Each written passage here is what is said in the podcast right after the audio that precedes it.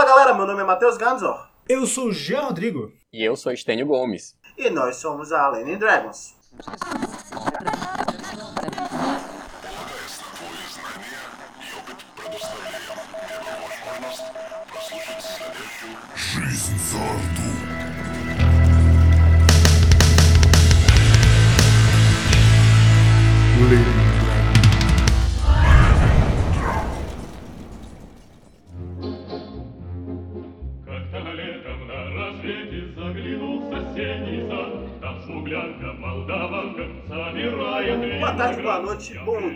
Para você que está nos ouvindo mais uma vez nesta jornada. Hoje voltamos com Resenha Camarada, sim, o Resenha Camarada. Este papo bacana de hoje que estará traçando conflitos entre as diversas formas de jogar D&D, na verdade apenas duas, né, desse D&D mais moderno, as, as suas aproximações, as suas formas, suas diversidades e desdobramentos que estão em Pathfinder, que agora está na segunda edição, e no Tormenta 20. Mas antes, sem delongas, vamos abraçar os nossos apoiadores que estão possibilitando para que esse papo bacana que a gente vem alimentando com a galera, com os nossos eh, camaradas que topam vir com- conversar com a gente, né, produtores de conteúdo, jogadores e afins, para falar de uma forma mais à esquerda, né, para não dizer radicalmente à esquerda, sobre RPG, o nosso tão querido hobby. Então venho aqui cumprimentar as pessoas, é, Gabriel Ferreira da Cunha, Guilherme Jusces Dias, Eduardo Pequeno, Fábio Bequimol Correia, Jean Rodrigo Ferreira, Brian Gentil Fonseca, Perimar Moura, Zé de Santos, João Eduardo Croix e também eu que estou aqui apoiando este programa, porque ele não é meu, ele é nosso. Então, apoie a Aline Dragons, tenha o seu nome no nosso podcast, tenha os benefícios de ser nossos apoiadores, como o do nosso camarada Jorge Valpassos, que vai falar em algum lugar aqui que o nosso editor, que está aqui do meu lado me ouvindo, vai colocar. Saudações, camaradas! Aqui é Jorge Valpassos do Lampião Game Studio para contar uma novidade. É uma parceria entre o Lampião e o coletivo Lenin Dragons. Então agora você, pessoa apoiadora, vai ter descontos exclusivos nos livros do Lampião Game Studio. Aproveite e participe apoiando o coletivo Lenin Dragons. A gente se vê em jogo. Tchau, tchau! Além disso, nós temos a nossa rifa. Vocês podem acessar a nossa rifa no link na bio do nosso Instagram e lá você pode ajudar a gente e concorrer a um bestiário do Pathfinder segunda edição, capa de luxo. Se vocês curtem o Pathfinder ou vocês gostariam de ganhar para eventualmente dar de presente ou até mesmo de repente vocês vendem aí, ganham um dinheirinho a mais, né? Nós todos somos trabalhadores e a sorte está aí, né? Para que a gente consiga também tirar o nosso. Bom, alguma coisa mais nos sigam nas nossas redes, arroba no Instagram, no Facebook, no Twitter, na Twitch. Estamos em todos os lugares e talvez em lugar nenhum. Bom, hoje estamos aqui com o nosso camarada Stênio e também com o camarada Jean, que vocês já conhecem de todos os vídeos ao final. Né? É, ele que também é um dos nossos parceiros. Sim, se você quer é, nos apoiar, sabe que você pode ter como benefício 50% de desconto aqui na Dice Masters, do nosso parceiro Jean aqui, que edita os nossos vídeos. Então, se você sabe e gosta dos nossos vídeos, a culpa é dele. Se você não gosta, também, né? Até certo ponto, a maior parte é nossa, mas a outra é dele. Então, além, é claro, do nosso outro parceiro, que é, como vocês ouviram, Jorge Valpassos, a Lampião Game Studio. Temos, inclusive, também, quem mais? Quem mais? Quem mais? Rodolfo Carvalho, o nosso artista plástico, né? Que também está dando desconto em suas artes, seus trabalhos, seja lá um cartão de visitas que você queira fazer ou um desenho para o seu RPG. Bom, Estênio, Jean, vamos lá nessa jornada. Nos falem um pouco assim da experiência de vocês como RPGistas, como começaram e a relação como com os RPGs Pathfinder e Tormenta 20, né, que são os RPGs que vocês jogam nesse momento. Por que vocês passaram a acessar esses sistemas?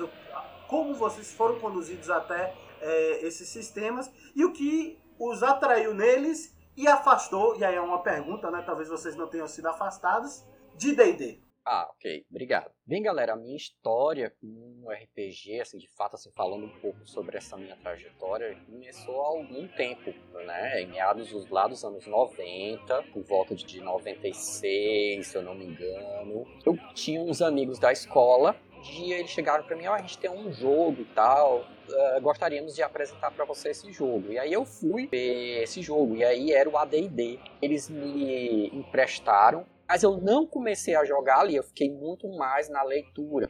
E aí foi onde eu conheci a Dragão Brasil, comecei a ler algumas coisas da revista, comecei a ver alguns jogos que estavam saindo pela revista, no caso 3D que na época era Defensores de Tóquio, depois virou 3DT. E aí eu comecei a mestrar para dois grupos. E justamente nessa época eu conheci dois grupos super tradicionais, um de D&D e outro de Vampiro, né?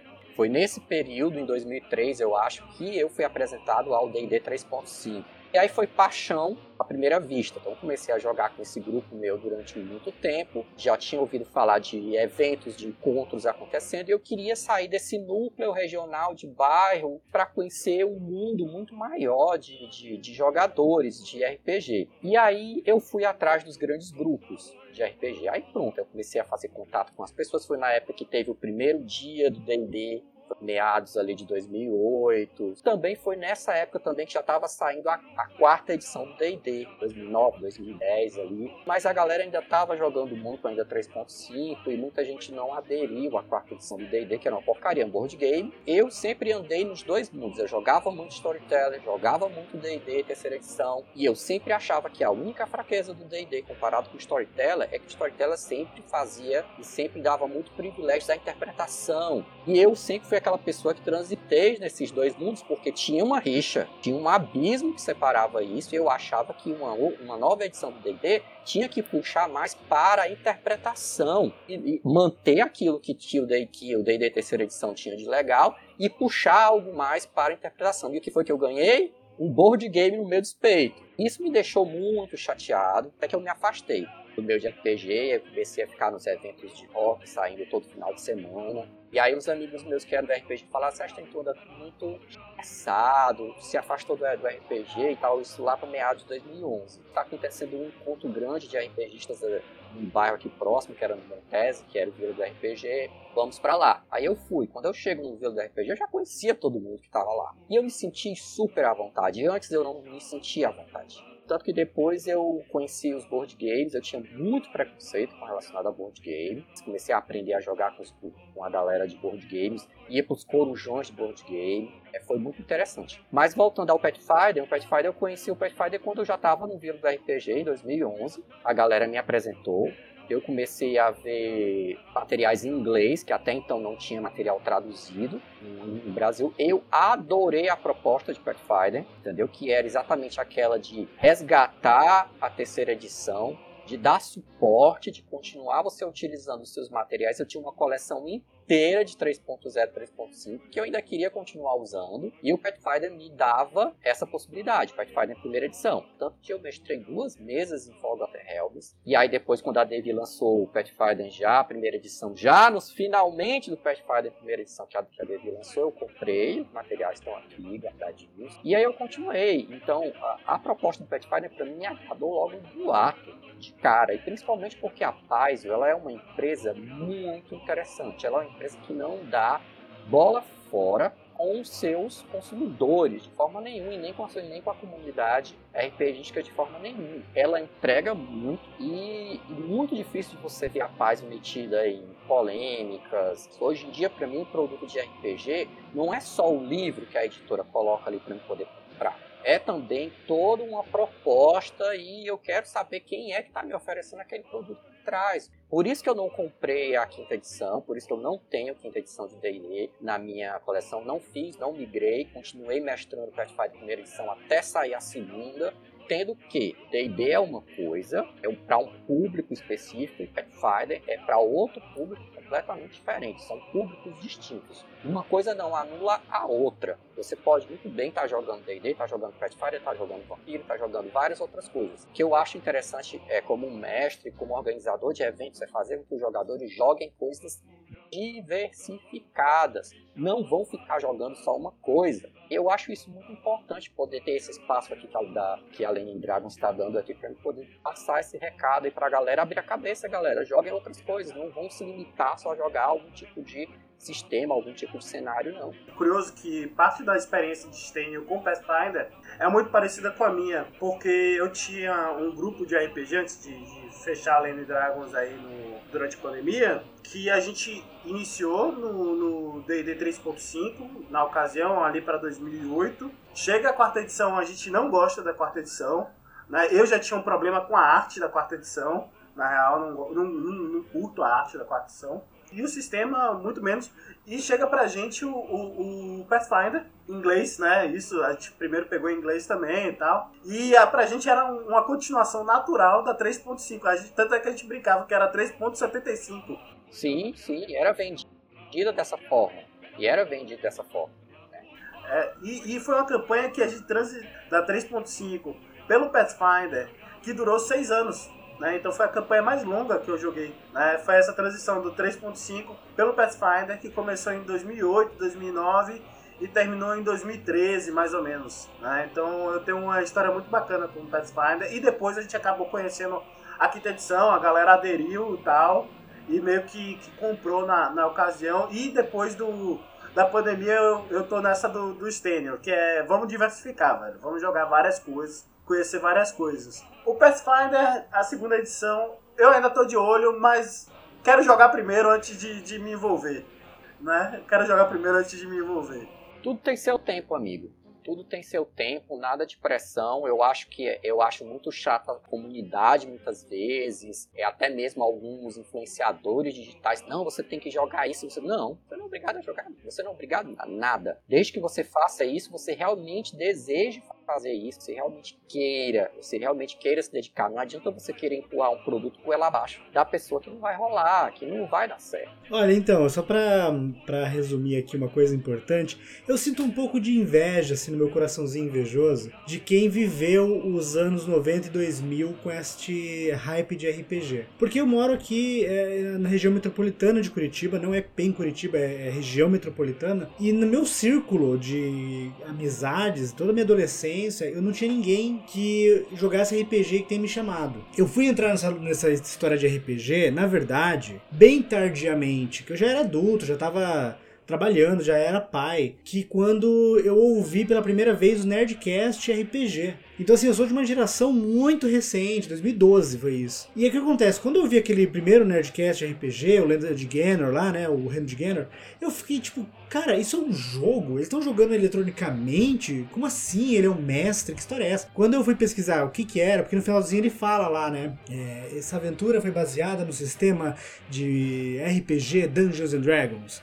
Eu fui pesquisar o que era Dungeons and Dragons. E aí que tá, quando o pessoal fala assim, nossa, a quarta edição foi horrível, eu entrei quando a quarta edição estava sendo lançada. Assim, tinha acabado de ser lançada, mais ou menos assim, e quando eu fui pesquisar, a primeira coisa que me apareceu foi a quarta edição. Eu olhei os livros e falei, caraca, que maneiro, que livro bonito e tudo mais. Só que acontece, eu fui ver o preço e era 200 mangos para comprar um livro. Eu precisava de três para jogar. E eu falei, nossa, quem joga RPG deve ser rico pra caramba. E aí, o que, que eu fiz? Como eu vi que a, a, quarta edição era muito cara, eu falei, deixa eu ver o que é mais barata. Aí fui procurar a terceira edição e tinha livro ali a 120 reais cada livro. Eu falei, meu Deus, não vou pagar isso. Aí o que eu fiz? Eu fui buscar um livro pirata na internet. e baixei um livro pirata em PDF e mandei imprimir. Eu fui numa gráfica aqui da minha cidade e falei, então moço, eu queria imprimir isso aqui. Ah, é um trabalho de escola? Não, é um livro. Ele falou, quantas páginas? 367. Você tem certeza que você quer fazer isso? Não, eu preciso, eu vou jogar RPG e preciso. Aí o que acontece? Detalhe, eu mandei fazer três livros: livro dos monstros, livro do jogador, livro do mestre do 3.5. E assim, a loucura foi o seguinte: não tinha é, youtuber falando de RPG. Assim, tirando o Nerdcast de RPG, eu nunca tinha ouvido falar de um podcast que falasse de RPG de mesa. E aí o que, que acontece? Como eu não tinha essa, essa guia para me levar aos jogos, não tinha nenhum amigo que fazia isso, eu me tornei o cara que arruma o livro e vai narrar pros amigos. Só que detalhe, eu não sabia o que era RPG. Eu não sabia preencher a maldita ficha do D&D 3.5 porque ela é difícil pra caramba. Pra quem nunca jogou nem 3DT, que é, é, é a porta de entrada de muita gente. Enfim, eu tentar mostrar para os meus amigos o que era RPG foi terrível. Aí o que acontece? Eu descobri que eu precisava encontrar outras pessoas que quisessem jogar RPG. Porque se eu quisesse é, que as pessoas jogassem comigo, eu não poderia querer pegar elas pela mão e ensinar o beabá, porque eu não sabia o beabá, então eu tinha que encontrar pessoas que soubessem. Um amigo meu, ele comentou o seguinte, cara, tu já ouviu falar do RPG na BBP? O que é RPG na BBP? A BBP é a Biblioteca Pública do Paraná, ela fica aqui no centro de Curitiba e é uma biblioteca antiga, sabe, com décadas.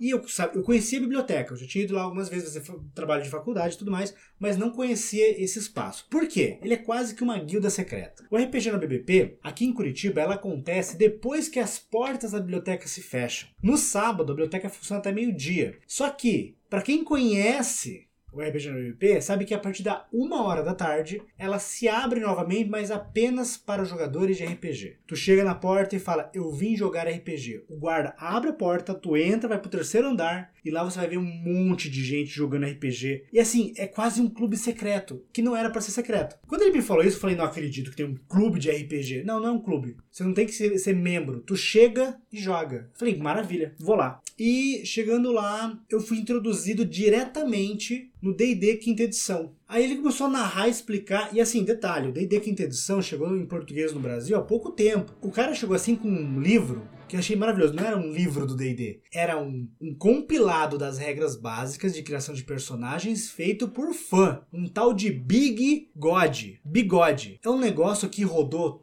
todas as mesas aqui em Curitiba. Por quê? Porque ninguém tinha 150 dólares para comprar um livro nos Estados Unidos e mandar pro Brasil. E quem tinha não ia levar para mesa de RPG porque ia, estragar e tudo mais. Até que esse meu amigo foi uma das primeiras pessoas a aparecer com um kit completo, livro do jogador, do mestre, o escudo de mestre vermelhão com o dragão. Eu tinha estudado, feito um doido 3.5, eu achei que eu ia chegar na biblioteca e ter pelo menos umas duas mesas de D&D 3.5, uma de quarta, quarta edição, que quarta edição era muito bonito, Nunca tinha jogado. Muito bonito. E cheguei lá, cara, e eu aí me deparei com quinta edição. Falei, caramba, tem quinta edição? Como assim? E aí eu achei maravilhoso porque ela era mais simples que a 3.5 e tinha menos perícia e tinha espaço para roleplay, não sei o que, as magias eram mais simples, era pro slot, não era PM e tal. E eu falei, pô, irado. O que acontece? Eu fui do 3.5 direto pro quinta edição. E eu sem conhecer Dragão Brasil. Dragão Brasil, assim, eu fui conhecer nessa época daí. Aí eu comprei no sebo, aqui em Curitiba é cheio de sebo, então eu comprava Dragão Brasil em sebo e não sei o que, ia ler. Aí eu descobri que tinha essa história do RPG nos anos 90, nos 2000 e fiquei maravilhado e triste por ter perdido essa fase. O que acontece, cara, é que assim, a quinta edição eu achei muito legal e a gente, a gente viveu essa era Xerox 3.0 porque a gente pegou assim começou a baixar livro é, Aventura de D&D quinta edição, Aventura daquela do Dragon, é, Tesouro da Rainha Dragão, eu baixei em inglês a, e uma tradução por fã em português e em, tra, em tradução por fã eu imprimi aqui um xerocão e comecei a narrar essa aventura. Então assim, foi um hype muito grande para mim. Eu comecei a narrar a quinta edição super empolgado. Mas o que, que acontece? Por mais que ele seja um sistema fácil para iniciantes e muito bom para quem já joga há um tempo, eu comecei a me incomodar porque era um sistema que tudo eu tinha que encontrar uma tradução feita por fã. Tradução feita por fã de não sei o que. Eu comecei a me incomodar porque eu não, não jogava jogos em português. E o que eu fiz? Eu falei, pô, eu quero um sistema em português que ele não seja um sistema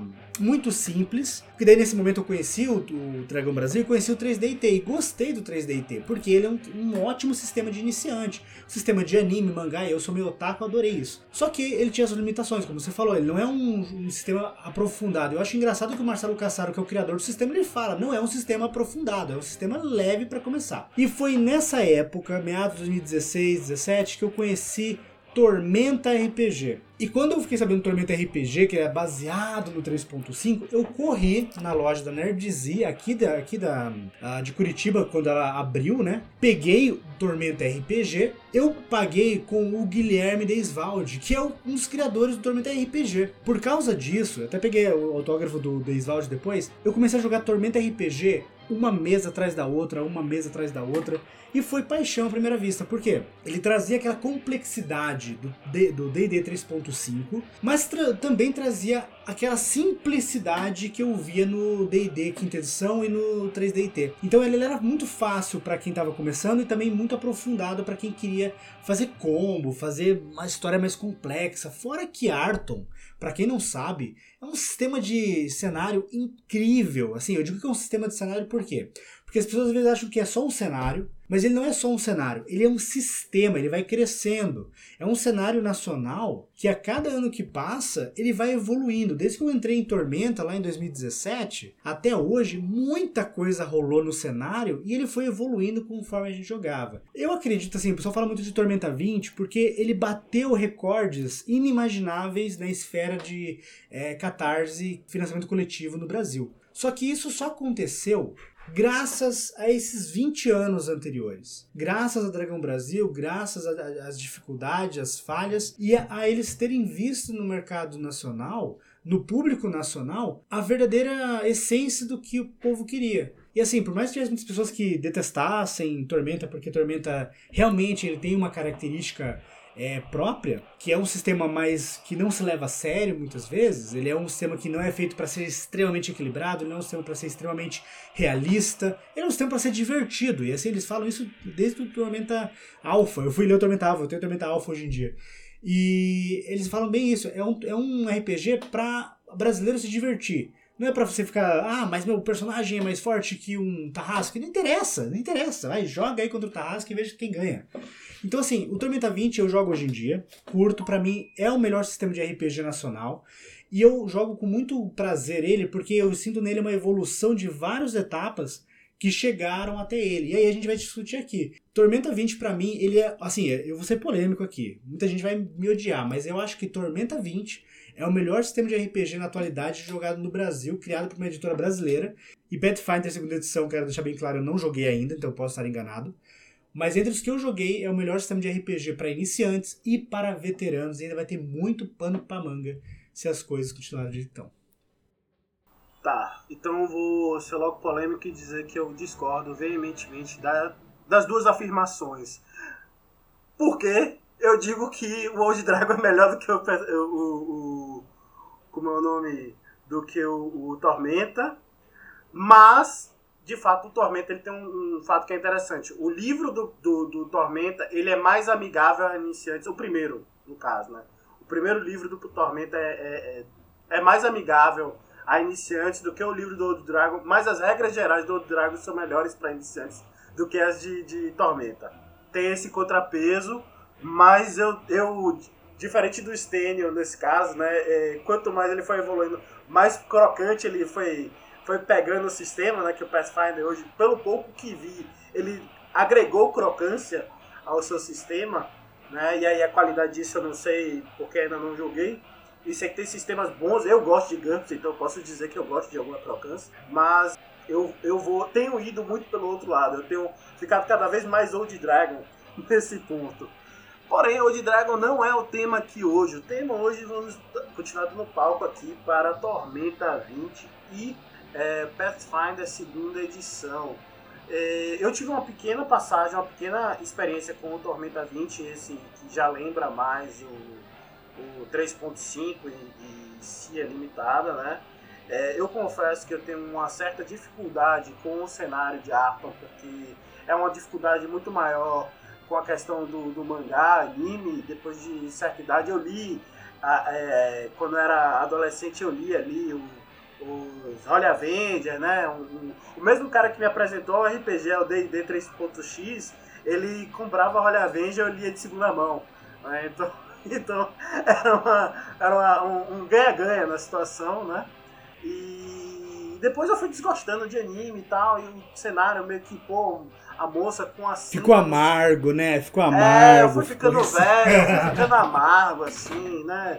Tipo, não gosto mais de chocolate ao, ao leite, só gosto de 70% cacau, essas coisas.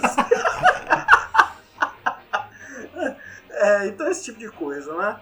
É, bom, então, retornando aqui a esse papo, saindo da gastronomia, da crocância, dessas coisas, ambos os RPGs eles se tornaram possíveis né, por conta da OGL. Com essa recente polêmica, vocês que estão mais inseridos dentro dessas comunidades, como é que vocês sentiram e como é que vocês perceberam que essas comunidades sentiram eh, esse abalo né, que causou da Wizards of the Coast, que a gente já sabe que é de longa data, né? desde TCR, a gente sabe que D&D é polêmico, é uma, um, uma série de gestões contraditórias e terríveis, né? É, mas como é que isso afetou essas comunidades e quais foram os desdobramentos né, na percepção de vocês? Uh, começa aí, Stênio que é o seguinte, eu acompanhei a polêmica, certo, no começo do ano. A Wizard of the Coast já tá queimada comigo há muito tempo. Vocês já viram que, né, que meu ranço com ela não é de agora. A Wizard of the Coast criou a própria concorrência porque ela desempregou todos os autores da terceira edição que se juntaram, foram para paz e criaram o Pathfinder. Houve uma movimentação, uma, uma, as redes, né, a blogosfera RPGista, todo mundo, né, principalmente os criadores de conteúdo, detestaram mas eu vejo assim, muito material da Paz foi jogado no mercado, né, lá nos Estados Unidos, todo mundo comprou o estoque deles inteiro como protesto pela questão da Wizard, por conta dessa movimentação errada. E a própria Paz também ela fez questão deles criar um sistema próprio deles, que é o Orc. Né? Isso fez com que a Wizard of the Coast desse um passo para trás. Né? Ela não quisesse mais fazer isso e tal. E o que vai acontecer com essa quinta edição é que vai surgir realmente uma 5.5. Vão mais fazer como vão fazer o One Day com um sistema novo, esse tipo de coisa. Não, vai ser um, uma quinta edição um pouco mais aprimorada, mais parecido com o que foi 3.0 com 3.5, mas eu tô tranquilo. A comunidade Pathfinder ela, ela é muito unida nesse quesito, a gente ficou só observando. Como eu falei, a Paz é uma empresa que ela não dá ponto sem nó. É, sempre faz aquilo que a fanbase espera, sempre toma atitudes sensatas, né, tal para ver tudo. Foi, é uma empresa que estava lá no começo do 3.5, que ajudou a criar o 3.5, 3.0, então eles conhecem, eles sabem eu vejo que a cobertura, alguns digitais influencers de RPG fizeram uma cobertura muito, muito boa. Gruntar, por exemplo, eu tiro o chapéu para ele, fez uma cobertura muito boa, muito honesta de tudo o que rolou, de tudo que estava acontecendo. Mas outros canais não fizeram. Ficaram com medo de perder seus privilégios ou de afetar o seu fã-clube do D&D por conta de você estar tá trazendo a informação real para o público. Eu só critico isso, sabe? Eu acho que as pessoas se corrompem com muita facilidade quando você vê diante de grandes marcas, de grandes é, é, aglomerados empresariais. Agora eu acho muito cara de pau da Wizard querer roubar as particularidades desses outros sistemas que são filhos da, do D&D 3.5, né, e tal. É muita cara de pau. Já pensou eles lançarem um manual com as três ações de Pathfinder e nem aí, né? Não. É D20, é nosso, e a gente usa, a ideia foi boa, a gente colocou aqui, jogamos aqui para dentro do D&D quinta, quinta edição. Olha, o que eu acho é o seguinte, essa questão da OGL do D&D, é interessante levar em conta que o D&D ele cresceu muito nos anos 2000 e em diante, graças à OGL, porque a ideia do D20, né, que era um aglomerado de aventuras, extras, expansões, que foram criadas lá para o 3.5, elas fizeram que o D&D criasse asas que a Wizard sozinha não conseguiria. Quando a Hasbro entra na história, a Wizard of the Coast estava ali na quarta edição, e a quarta edição já teve uma OGL um pouco diferente, que teve até essa ruptura de várias empresas, a Paizo. Não teve, era fechado, ninguém lançou material para a quarta edição. Não teve. Não. E atenção, se liga aí que é hora da revisão. Então, em junho de 2008, a Wizard of the Coast fez a transição para uma nova licença de royalty free chamada Game System License, que foi disponibilizada para outros desenvolvedores publicarem produtos compatíveis com Dungeons Dragons da quarta edição. Essa GSL também possui um SRD próprio, assim como a OGL, mas a SRD da GSL relaciona conteúdo permitido da quarta edição. Como essa GSL, que é essa Game System License, é incompatível com a OGL anterior, muitos editores sugerem que essa restrição representa um ataque direto da Wizards of the Coast sobre a OGL que ela mesma publicou anteriormente. Essa restrição promoveu vários sentimentos negativos dentro da comunidade de jogos de RPG. E muitos editores têm rejeitado completamente a quarta edição e continuaram a publicar material para 3.5 sob a OGL. O que eu vejo assim, a Paizo, ela começou com essa ideia de ruptura e na questão dessa OGL foi um, um baita de uma, uma furada da, da Hasbro, porque eu não digo nem que foi da Wizard isso, foi da Hasbro essa ideia, porque assim eles viram, não, tem várias empresas usando o sistema D20, vamos pegar e vamos tomar isso para nós e nós seremos o único D20 E assim, na real, na real, uh, pelo que eu vi da OGL, eu li a OGL quando ela saiu agora, recentemente, e ela não ia afetar pequeno produtor de conteúdo. Ela ia afetar a Paizo, que é uma gigante, uh, ia afetar algumas outras empresas que usam o sistema D20, mas assim, tinha ali um, uma base de 100 mil dólares.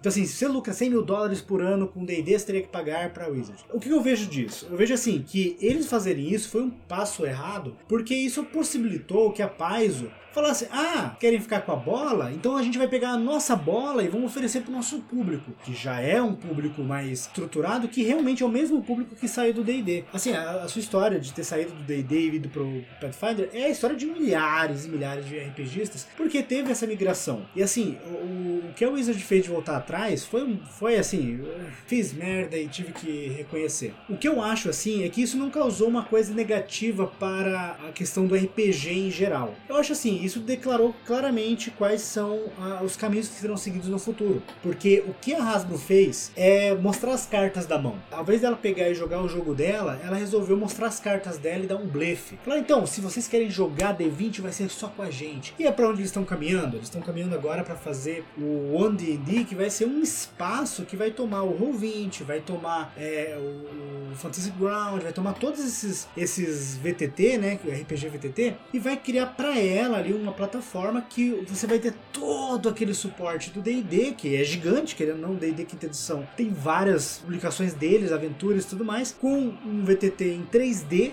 que eu acho que vai ser um diferencial bem grande, porque ainda não temos o VTT realmente bom de forma orgânica, e a gente vai ver isso acontecer assim, de uma forma que você vai ter que estar inserido no mundo de D&D, na, na, no ambiente, no bioma de D&D, para aproveitar. Porque eu duvido, eu duvido muito que eles vão fazer esse One D&D, por exemplo, traduzido para alguma língua que não seja o inglês, o alemão e o francês. Muito dificilmente.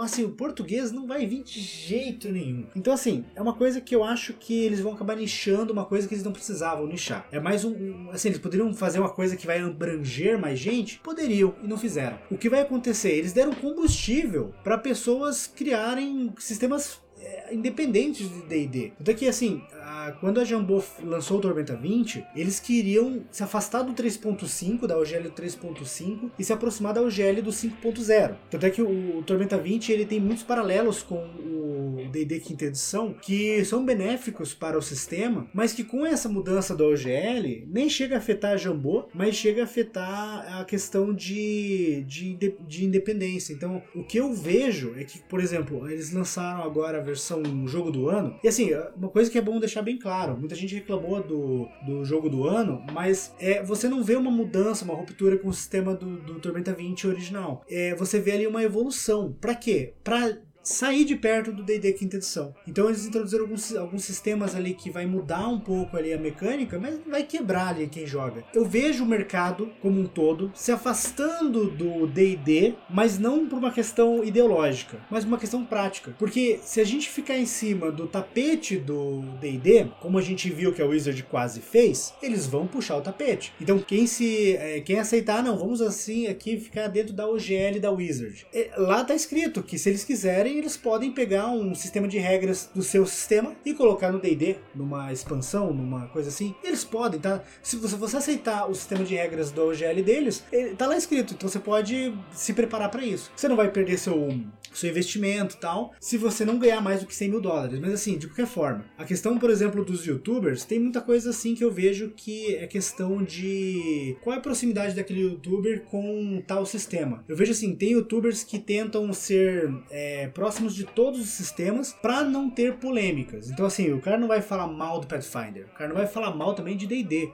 o cara não vai falar mal de vampiro, o cara também não vai falar mal de GURPS, o cara não vai falar mal de 3DT. O cara quer que todo mundo ali esteja bem com ele, porque ele tá pensando em ter ali na frente um, uma aproximação com uma editora, que vai trazer talvez uma tradução, uma coisa, e poder fazer propaganda. Ele não quer se queimar com essa editora. Sempre, sempre o interesse é, ó, financeiro, né? Cara, o interesse do mundo é esse. E quando você faz um programa de YouTube, você busca ter recurso. Então, assim, se você tem ali já um histórico, por exemplo, com a Galápagos, que foi quem trouxe a tradução do D&D pro Brasil, e tu se queima com o D&D porque você tá falando mal do D&D, tu não vai ter mais, digamos, no futuro, a possibilidade de da Wizard of the Coast ou de qualquer outra empresa que tenha ligação com D&D aceitar fazer ja- jabá no teu canal. E assim, isso aí eu acho natural. Eu acho natural você escolher as brigas que você quer ter no teu canal do RPG. Eu acho muito legal quem comprou a briga e foi ali pra defender Pathfinder, falar bem da Paizo, falar bem. Foi uma escolha. Alguns youtubers escolheram suas batalhas. Se escolheram bem, escolheram mal, eu não estou aqui pra julgar. Eu acho que assim, que não é que o tempo dirá, mas assim, a estratégia deles pro futuro vai dizer. Eu não acredito, sinceramente, é que é a minha opinião, que é o Hasbro, a Wizard of the Coast, vai chegar pra o João, não sei das quantas, que tem um canal no YouTube que a vida inteira fez propaganda de D&D de graça e vai dar lá, toma aqui 200 dólares pra você fazer um jabá do D&D. Não vai. Não vai porque eles não fazem isso nem com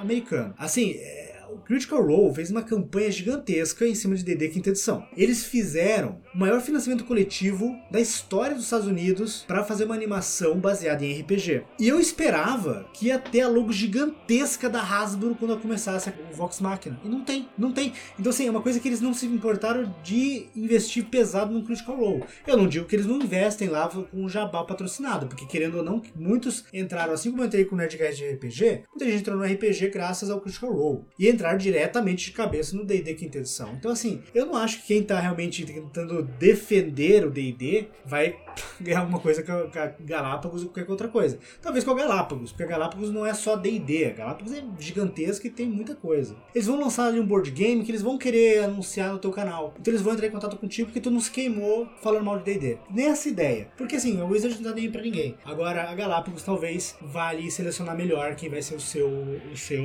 escolhido. A questão é mais de como que o público agora vai se posicionar e vai é, se adequar. Porque, por exemplo, o, o não vai jogar D&D. Eu não vou jogar D&D. Os nichos em si, eles estão se afastando de D&D e algum nicho, claro, está se aproximando mais, porque é as ovelhas ali do D&D que, sabe, o cara já tinha o livro físico, o cara já tinha o livro do mestre, o cara tinha poder para ter aquilo, poder financeiro para ter aquilo e ostentar aquilo. O cara não vai falar, ah, eu vou jogar um sistema mais simples ou mais barato. Não vou, eu tenho aqui como jogar o D&D.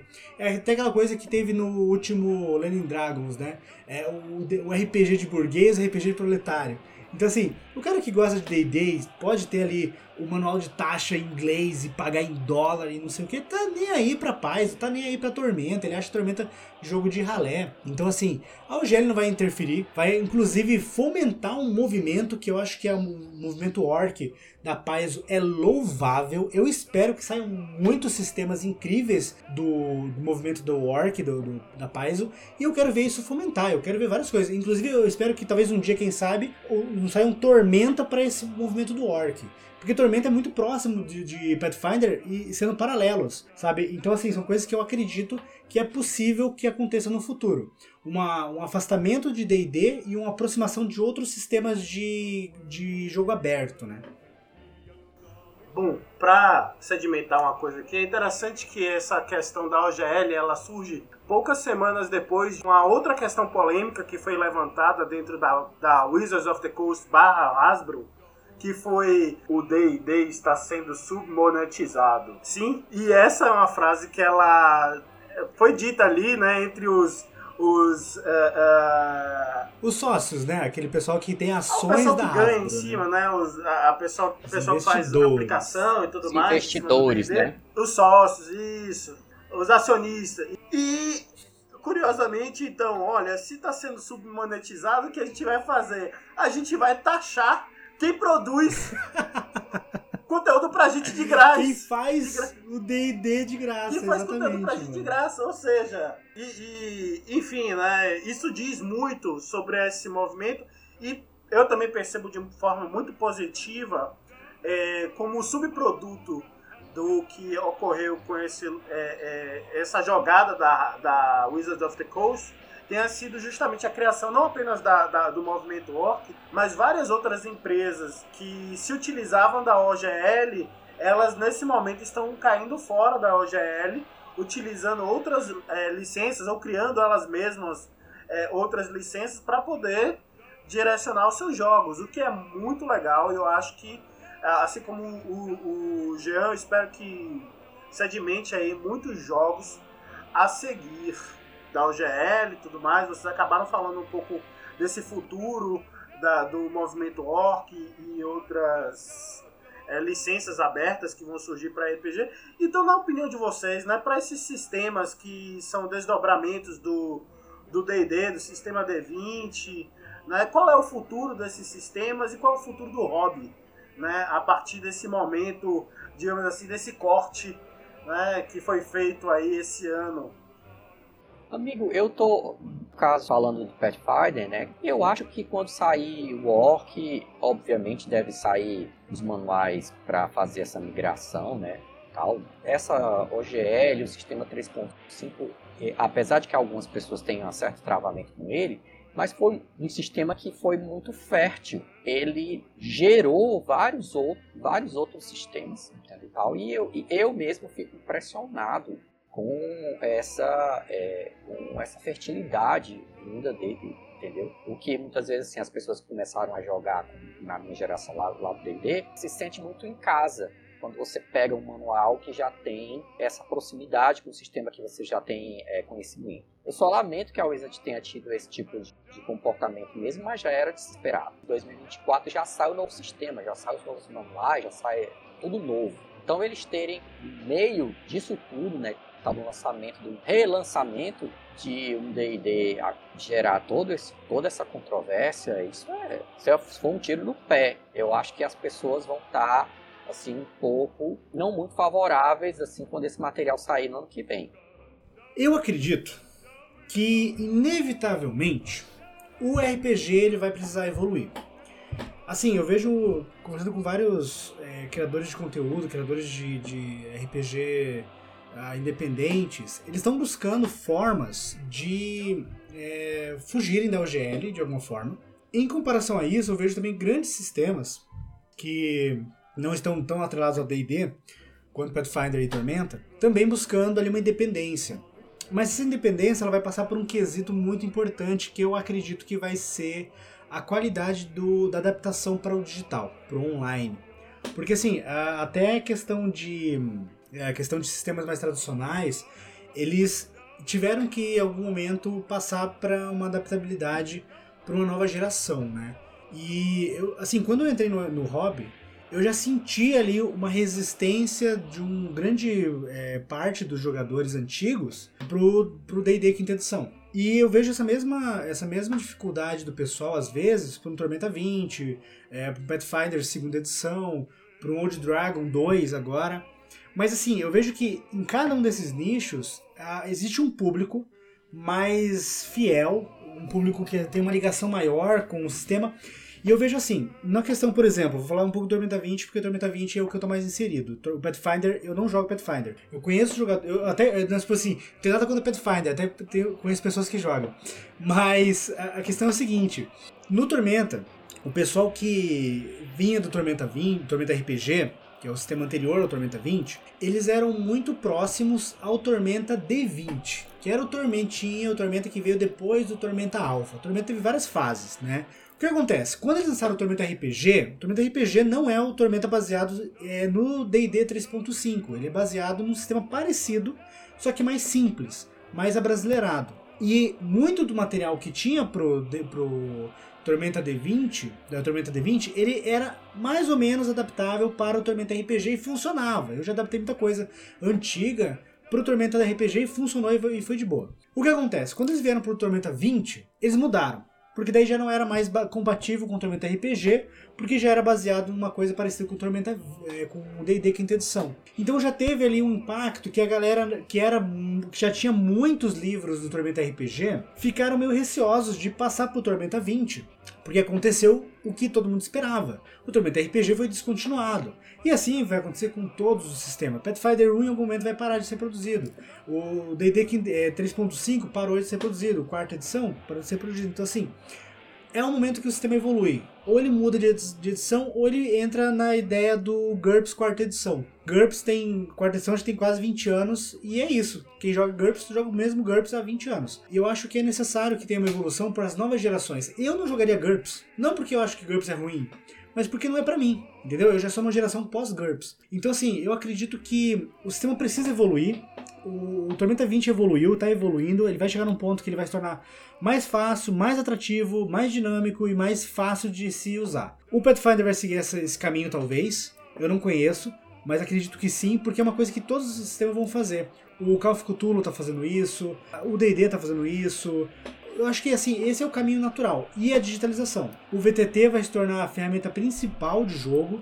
Assim, hoje em dia eu jogo na segunda uma mesa online, na quinta uma presencial, no domingo outra online. Porque assim, o jogo online, a gente aqui no Brasil foi mais pela pandemia que a gente foi obrigado a passar para online, mas antes disso já era uma ferramenta das pessoas do Brasil inteiro, do mundo inteiro, inclusive, jogarem na mesma mesa sem precisar se preocupar com o transporte, com o trânsito, com o horário, que tem que chegar no lugar a tempo, tem que levar Sim. livro, tem que levar. É toda uma logística, é muito Toda. complicada. Eu tenho, tenho fotos minhas de 2019 indo pra mesa de RPG com duas mochilas, com ah, um tubo de cilíndrico levando um mapa e não sei o que. Cara, é um trabalho desgraçado. É, tanto é que eu jogo a mesa presencial quinta-feira na casa de um meu, do meu amigo, que ele tem todos os livros na casa dele. Então eu não levo nada, eu levo, eu levo meu livro eu usar uso pessoal e lá eu jogo Tormenta RPG com ele. E assim, a gente tá lá jogando Tormenta RPG exatamente porque ele tem muito livro, muito conteúdo de Tormenta RPG. Quando tiver muito conteúdo de Tormenta 20, acredito que naturalmente a gente vai migrar para Tormenta 20, porque não vai ter mais o que fazer Tormenta RPG. Então, assim, na minha opinião é isso. O futuro do, do RPG vai ser uma facilitação para a entrada de novos jogadores, porque os dinossauros já estão satisfeitos com seus sistemas. Tanto é que tem muito dinossauro que joga é, D&D joga D&D 3.0, 3.5 e tá feliz com isso, GURPS quarta edição e tá feliz com isso. Então assim, o que, o que toda editora quer é crescer o seu público. Independente se é uma Hasbro, independente se é uma, uma Jotun Raivoso. É, são empresas diferentes, com perspectivas diferentes, mas que todas querem a mesma coisa. Novos jogadores criando para o seu sistema, jogando o seu sistema e consumindo o seu sistema. Porque, querendo ou não, você faz um RPG apenas pelo amor ao hobby, você vai fazer um ou dois sistemas e vai parar, porque você não vai ganhar dinheiro. E sem dinheiro você não reinveste em novos sistemas. Então eu acho que vai ser necessário isso. E esse vai ser o desafio do pequeno criador. Você se criar uma coisa que seja fácil de você transmutar de forma online, sem depender da pessoa ter o livro físico. Eu concordo, eu concordo. Só fazer aqui uma, uma trazer informação de que muitas mesas de Pathfinder acontecem da, da sociedade Pathfinder, entendeu? Inclusive tem um servidor do Discord que é muito badalado da galera da, da, da sociedade e tem um financiamento coletivo mensal aonde as pessoas da sociedade adquirem material, né, as aventuras, acompanhando a historinha, para você poder é, participar das mesas. Lembrando que a, as mesas da sociedade Pathfinder, para quem não sabe, as histórias, a forma com que você sai ali dentro das, das histórias, você conclui as coisas, você manda o feedback para a Paizo, e essas histórias elas podem vir a modificar algumas coisas no mundo. Então essas aventuras elas podem vir a modificar é, o mundo de, de Golarion, que torna o mundo de Golarion muito ativo, vívido, porque você que está jogando uma mesa, você tem consciência de que, quem sabe, os feitos da sua mesa ou de uns grupos, dos outros grupos, podem na história de Golarion. Então tem essa, tem essa particularidade aí. E o VTT de Pathfinder é o Founder, né, que é uma chibatada, como dizem, de VTT. É muito bom, muito bonito, muitos recursos, muitas coisas, entendeu? Não sei como é que vai ficar a concorrência entre esses VTTs por aí pelo quando saírem, né, e tal, mas já tem alguns que estão muito bons por aí é, no mercado. E praticamente, se quiser jogar Pathfinder segunda edição, Foundry, tem pra onde correr.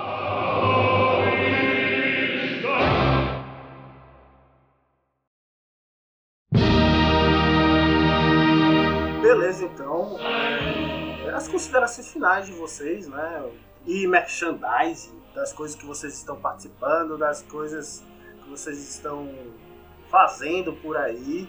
Eu, primeiramente, eu gostaria de agradecer de estar aqui com o pessoal da Alien Dragons.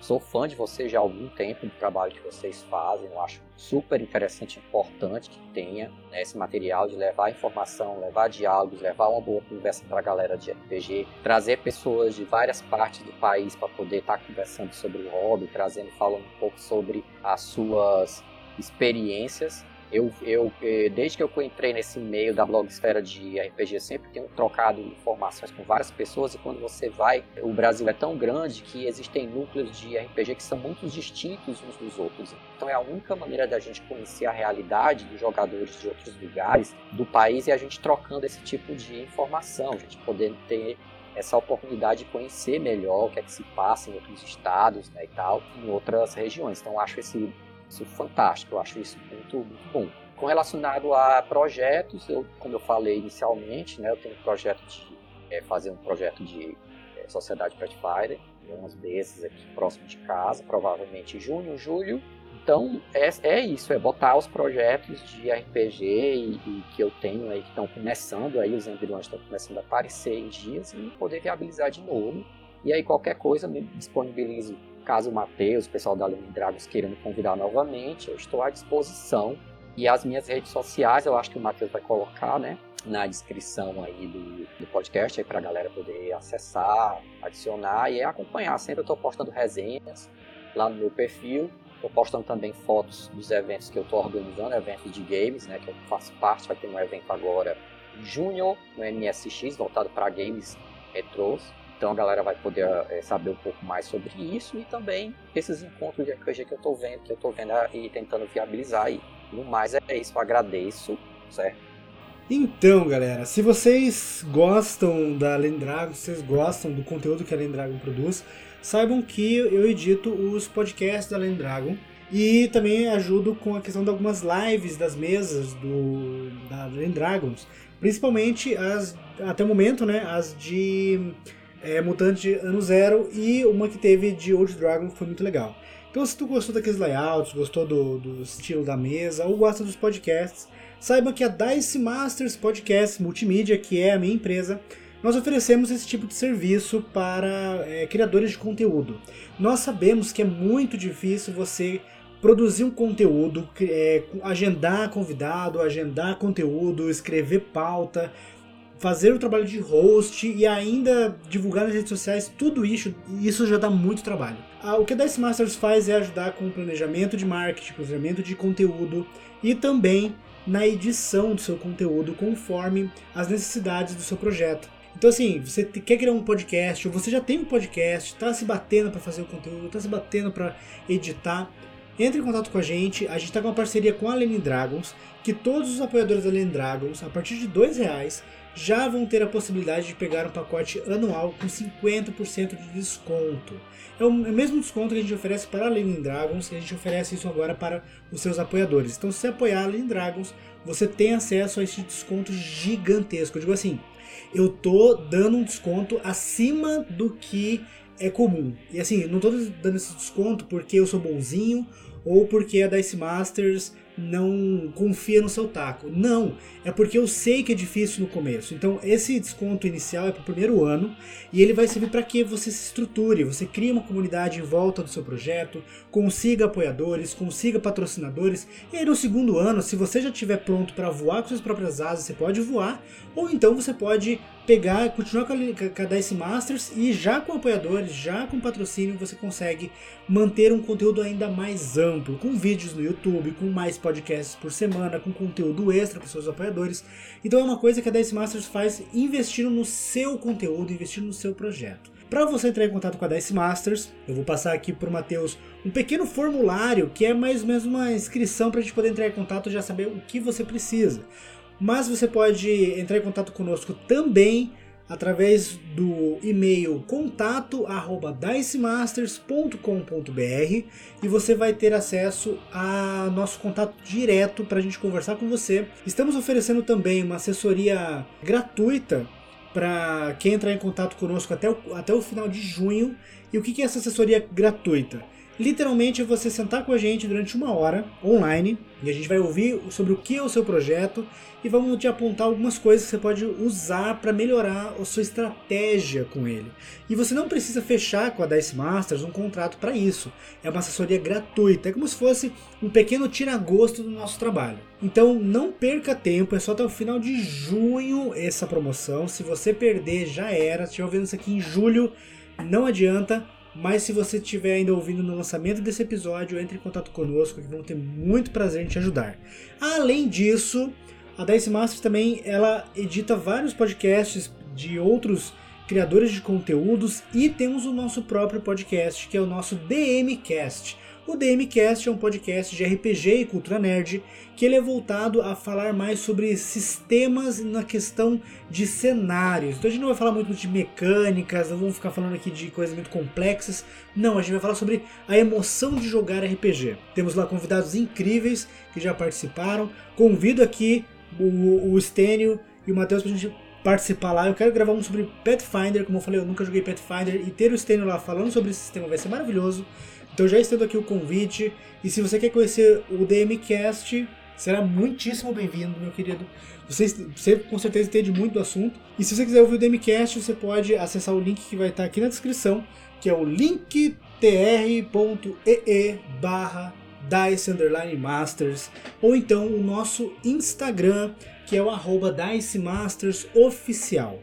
Beleza? Bom, esse recado é isso. Espero que vocês joguem muito RPG e, como eu digo lá no Demicast, que os dados estejam com vocês. E para você, novamente, que quer nos apoiar, ter todos esses descontos maravilhosos e ainda por cima poder participar de uma gamificação, ter seu registro aqui, seu nome registrado na, no nosso podcast, ter acesso ao seu nome lá na nossa lista de apoios mensal. Conheça nosso apoia.se barra Dragos RPG. Veja nossa lista de gamificação, os XPs que você pode ganhar, os benefícios que esses XPs podem te dar depois de acumulados e curtir toda essa cartela de descontos para vocês. Um abraço, satisfação em ter você, Stênio, pela primeira vez aqui. E Jean pedindo música no Fantástico. E tchau, tchau.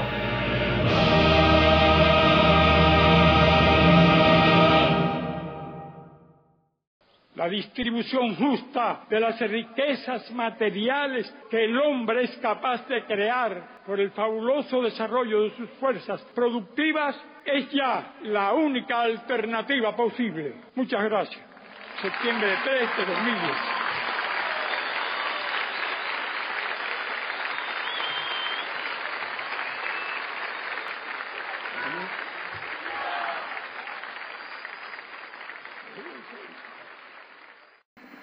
Concludes our broadcast day.